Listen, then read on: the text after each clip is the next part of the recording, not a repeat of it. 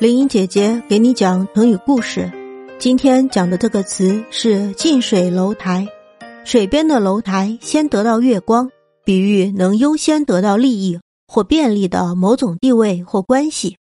故事说的是北宋著名的政治家和文学家范仲淹，在任杭州知州时，身边任职的很多官员大多得到了他的推荐或提拔，只有一个叫舒林的人。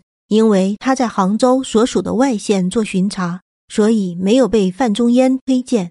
一次，舒林因事到杭州见范仲淹，趁机写了一首诗，其中两句是“近水楼台先得月，向阳花木易为春”，暗示范仲淹只提拔身边的人。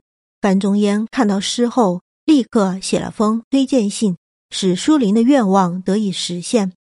这个成语比喻由于环境或职务上的便利而获得优先的机会，这就是近水楼台的故事。